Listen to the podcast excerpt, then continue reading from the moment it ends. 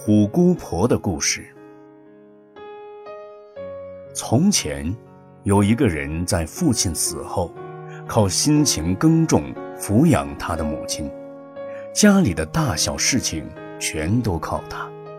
他的母亲不忍心他独自一人工作，怕他太辛苦，就希望儿子早点结婚，好增加一个帮手。儿子对母亲说。我会一辈子孝养您，这件事不急，等您百年以后再说吧。母亲说：“你为了家务和农活太辛苦，我不安心，所以希望你一定要结婚。”母亲每天为这件事唠唠叨叨，儿子只好答应找个对象结婚。他结婚后仍然跟母亲住在一起。小两口结婚过了很久，还是没有怀孕。抱孙心切的母亲很不高兴，骂儿子选的媳妇不好。为了要传宗接代，母子两人每天吵架。母亲提议要儿子娶小老婆，不孕的女人怕被婆婆找来的小老婆欺负，所以决定自己为丈夫找生育的对象。妻子要为丈夫找对象，丈夫答应了。一般的人都不愿意当小老婆，但是为了继承财产，还是有人接受。终于找到一个小女孩带回来当小老婆，她的任务是生孩子，传宗接代。大老婆心里想，如果小老婆生了儿子，就会独占财产。于是产生了嫉妒心，就跟小老婆说：“你怀孕时一定要先告诉我。”天真的小老婆答应了他。不久之后，小老婆怀孕了，如约先告诉大老婆。大老婆煮饭给她吃，暗中在食物中下了堕胎的药，使她流产。第二次怀孕。大老婆也是暗地里下药，害她再度流产。邻居们觉得可疑，提醒小老婆。他想，很可能这愚蠢的女人为了地位及财产的继承，产生了嫉妒心，真的在食物中放了药。他不再相信大老婆了。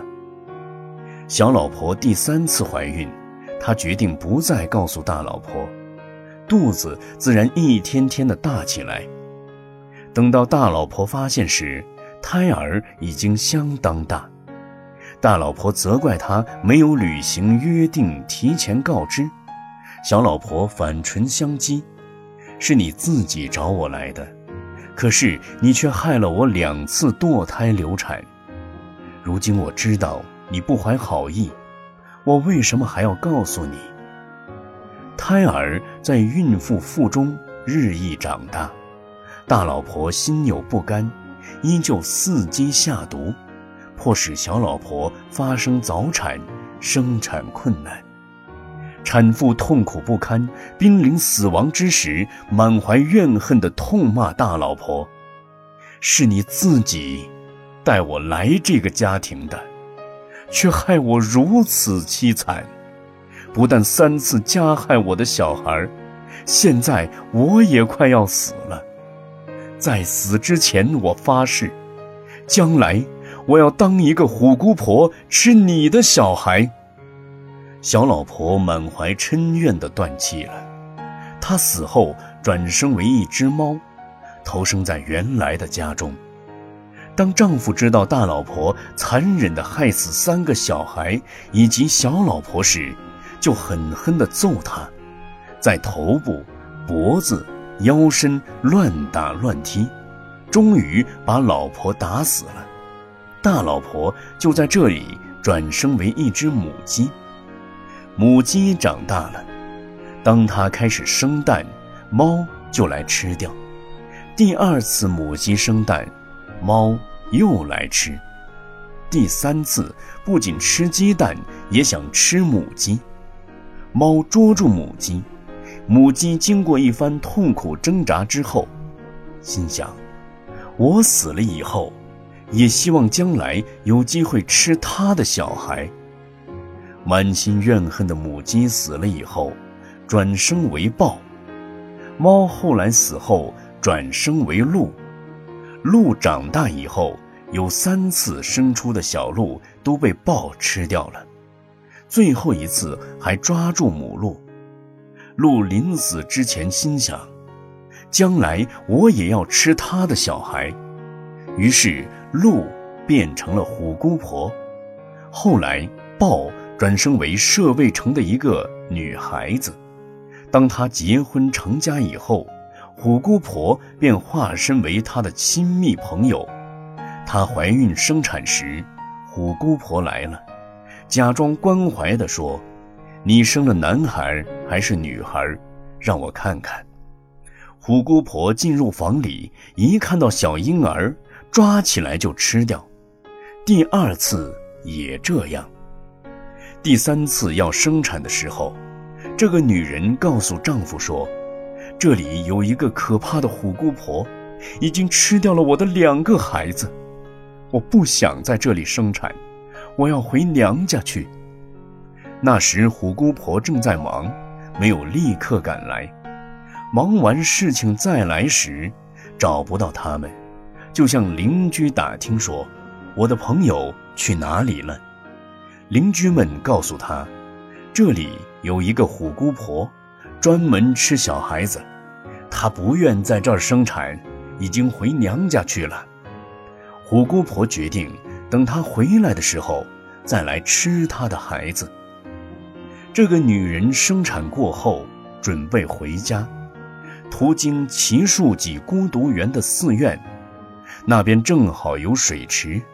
女人将婴儿交给丈夫照顾，自己去洗澡。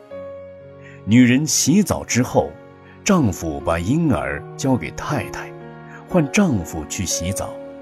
当这个女人怀抱婴儿坐下来喂母乳时，忽然看见虎姑婆远远地走过来，她吓得大声叫唤丈夫：“虎姑婆来了，我们快走吧！”于是，他们仓皇地逃进了寺院。当时，佛陀正在说法，女人惶恐地将婴儿放到佛陀跟前，哀求地说：“我已经将这婴儿交给您了，请救救这个小孩。”寺院里的护法神将虎姑婆挡在外面，佛陀命阿难去叫她进来。一看见虎姑婆进来，这个女人便着急地大声嚷道：“他来了，他来了，请救救我的孩子！”佛陀安慰她说：“你不要紧张，也不要害怕。”虎姑婆进来以后，佛陀向他们阐明，在这个世界上，绝不能以怨恨止息怨恨，唯独无怨恨才可以止息。这是永恒不变的真理。倘若今天没有来到这里，你们的嗔恨心会像乌鸦和猫头鹰，或蛇与老鹰那般，彼此的仇恨永远无法解决。唯有明白善心、包容心和友谊，才能化解冤冤相报的嗔恨心。佛陀即说禁言。于此世界中，从非怨止怨，唯以人止怨。此古圣常法。他们听了佛陀的教示，就此放下仇怨，成为真正的好朋友。听闻者，莫不同沾法益。